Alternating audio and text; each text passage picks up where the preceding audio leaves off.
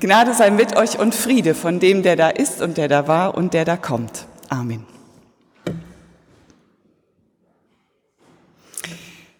Ich besuche meine Freundin in Stuttgart. Wir sitzen abends gemeinsam vor dem Fernseher, Tagesschau, es flimmern Bilder der ähm, Bittprozession für den Regen aus Spanien über den Bildschirm.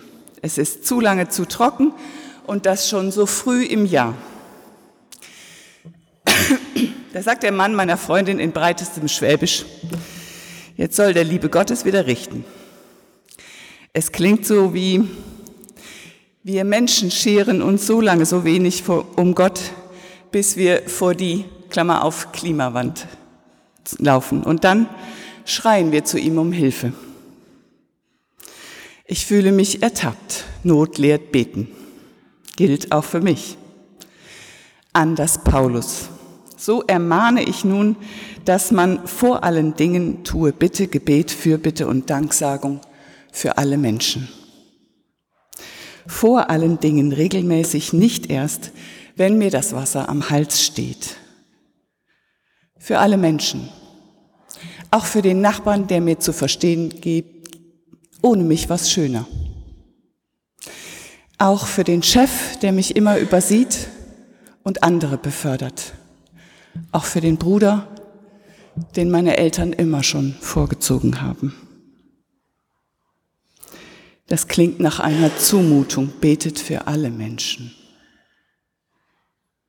Ich lese von einer jungen Frau, Nay Bailey, die in ihrem Buch Glaube ist kein Gefühl schreibt, dass Beten die Beziehung zu ihrem Vater verändert habe. Vater und Tochter verstanden sich nicht. Ihre Beziehung war geprägt von einer Geschichte aus Distanz, Enttäuschung und Ablehnung. Als sie anfing, zu Gott für ihren Vater zu beten, veränderte sich die Beziehung. Sie erkannte, Gott liebt mich so, wie ich bin, und er liebt auch meinen Vater so, wie ich bin. Jesus ist für mich gestorben und für meinen Vater. Langsam hörte sie auf, um ihre Verletzungen zu kreisen und begann, das Verhalten ihres Vaters von seiner Geschichte her zu verstehen. Sie begegnete ihm aufgeschlossener und wurde frei davon, ihn ständig kritisieren zu müssen.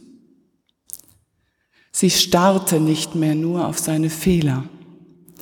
Da bemerkte sie zu ihrer Überraschung, auch die Vorzüge ihres Vaters und seine Art, Liebe zu zeigen.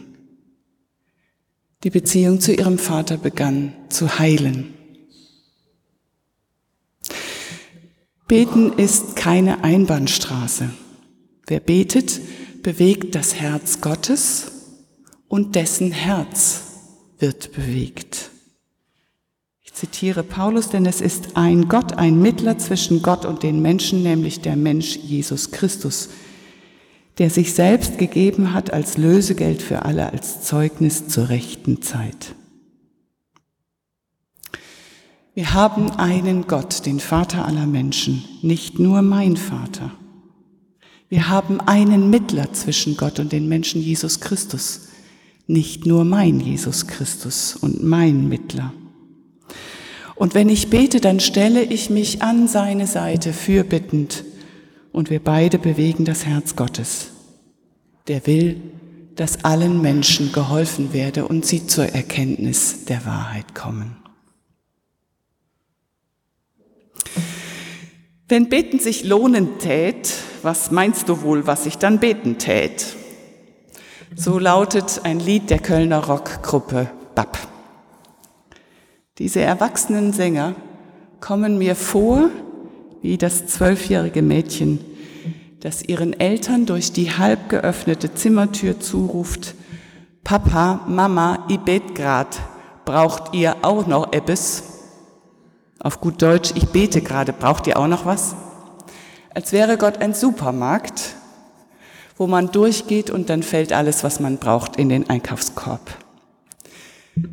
Beten ist keine Einbahnstraße. Es bewegt das Herz Gottes und es bewegt mein Herz.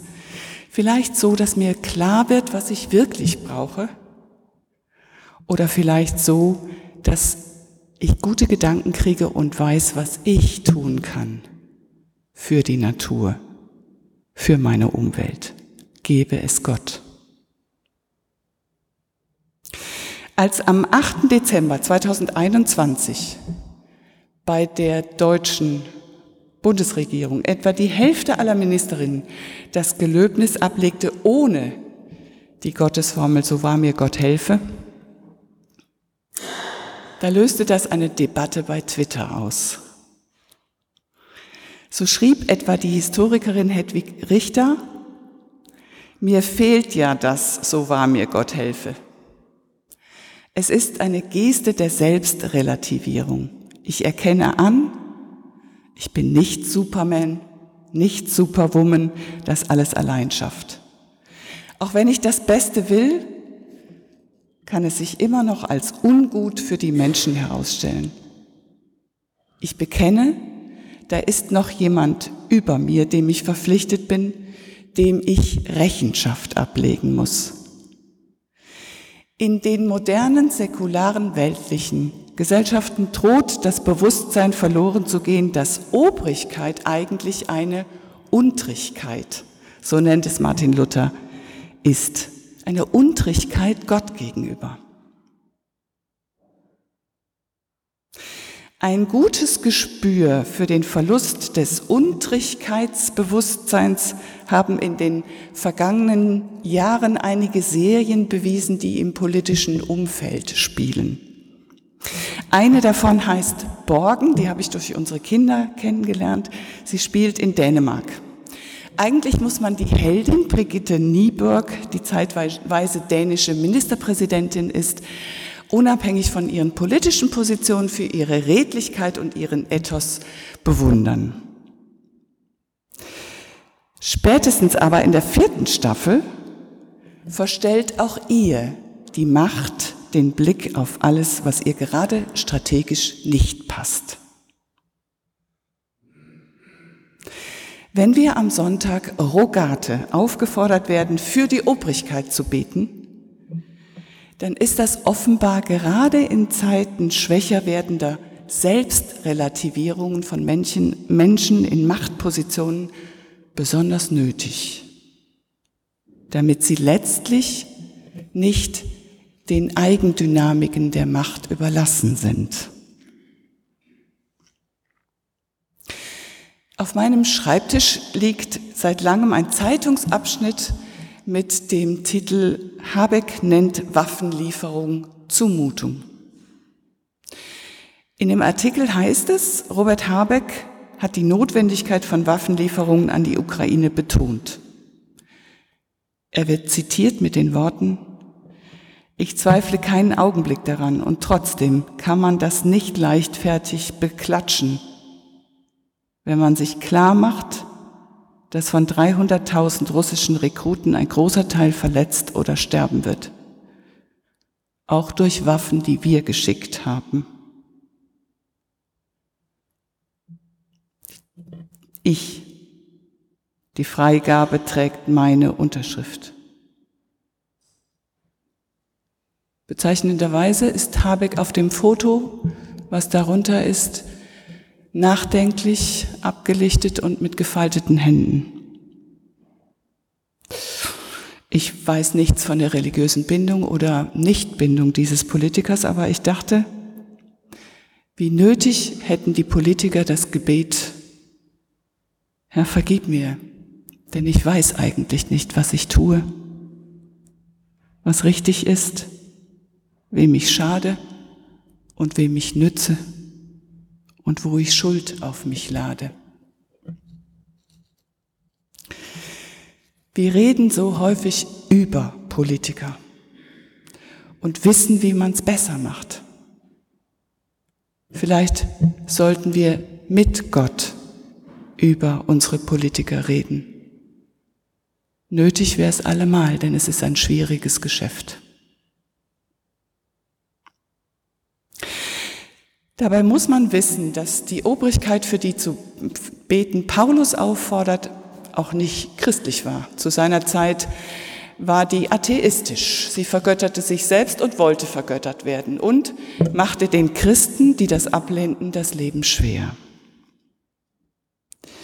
Die Organisation Open Doors, die sich um verfolgte Christen weltweit kümmert, erinnert daran, dass in vielen Teilen der Welt es unmöglich ist, sein Glauben frei zu leben und macht auch darauf aufmerksam, dass zum Beispiel wieder im Sudan auch die Verfolgung, Massaker, Gefängnis für die christliche Minderheit droht.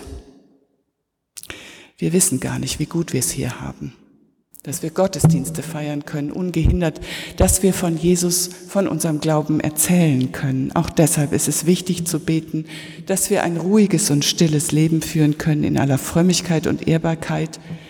Nicht allein, damit wir es gut haben, sondern damit wir es nutzen, um von unserem Glauben von Jesus Christus zu erzählen. Wenn wir beten, dann unterstellen wir auch die Mächtigen dieser Welt Gott. Das ist deswegen wichtig, weil Macht für die Mächtigen eine Eigendynamik entwickelt. Sie wird zum Gott, dem man dient, den man nicht verlieren will, dem man alles unterordnet. In der Serie Borgen sehen wir Nieborg schließlich, wie sie als dänische Außenministerin von Termin zu Termin hetzt, kein Ohr mehr hat für Kritiker und auch ihre Kinder politischen Interessen unterordnet. Nieborg gehen erst die Augen auf, besser die Ohren, als ihr langjähriger väterlicher Freund Bent Serö ihr in einer Parteitagsrede das Vertrauen entzieht und sie fragt, wann hast du eigentlich aufgehört zuzuhören? Zuhören ist in der Politik und im Gebet wichtig, wenn man nicht nur um sich selbst kreisen will. Zuhören, still sein in der Nähe Gottes, ein- und ausatmen, auch das ist Beten. Eine Freundin schrieb, wenn ich morgens im Wald bin, sehe ich die Sonne aufgehen. Ein wunderschönes Farbenspiel am Himmel. Die Luft ist noch frisch und klar. Ich sehe oft Rehe, wie sie so zufrieden auf der Wiese sind. Ich bin dann ganz leise und schaue ihnen eine Weile zu. Dann gehe ich langsam weiter und rede leise mit ihnen. Es ist, als ob sie mich verstehen und laufen nicht weg, heben nur den Kopf und schauen, was passiert. Herrlich. Meine Freundin ist fromm und ich weiß, dass sie sich in solchen Momenten mit Gott verbindet. Beten ist zuhören, sich beeindrucken lassen von dem, was ist. Das macht demütig und dankbar. Ich will noch von Polleke erzählen und davon, dass jeder beten kann. Die zwölfjährige Polleke ist die Hauptfigur in einem Kinderbuch mit dem Titel Es gefällt mir auf der Welt. Das Leben der zwölfjährigen Polleke ist chaotisch. Ihre Mutter will ihren Klassenlehrer heiraten. Ihre große Liebe Mimun ist einer Marokkanerin versprochen und ihr Vater versinkt immer mehr im Alkohol, was Polleke nicht hinnehmen will. Ich habe keinen Glauben, aber ich kann ganz gut beten, sagt Polleke. Was beten ist, hat Polleke bei ihren Großeltern erfahren. P besucht sie gerne und lässt sich auf ihre Gewohnheiten ein. Vor dem Essen wird immer zuerst ein Gebet gesprochen. Opa und Oma sagen dann Gott alles, was ihnen auf dem Herzen liegt. Sie bedanken sich dafür, dass Polleke heil angekommen ist, gut aus dem Bus gestiegen ist. Sie freuen sich, dass Polleke zu Besuch gekommen ist. Und dann fragt Oma, ob Polleke auch beten will. Dann sagt sie das, was ihr gerade in den Kopf kommt. Lieber Gott, vielleicht müssen wir eine Jacke und eine Hose für Speak kaufen, denn die Sachen, die er anhat, müssen dringend mal gewaschen werden. Amen. Speak ist Pollekes Vater und der Sohn von Oma und Opa. Er lebt auf der Straße. P sieht ihn nur ab und zu. Das letzte Mal sah er abgerissen aus und hat gestunken. Ps Mutter will nichts von ihm wissen, aber P liebt ihren Vater. Heute Nachmittag müssen wir mal einkaufen gehen. P und ich, sagt Oma. Beten ist schön, denkt Polleke. Ich verstehe zwar nicht, was Oma und Opa glauben, aber beten hat so was Geselliges. Und manchmal werden die Gebete sogar erhört. Polleke kann ihrem Vater eine große Plastiktüte mit neuen Sachen überreichen, nachdem sie in die Stadt zurückgekehrt ist. Und der Friede Gottes, der höher ist als all unsere menschliche Vernunft, der bewahre unsere Herzen und Sinne in Christus Jesus. Amen.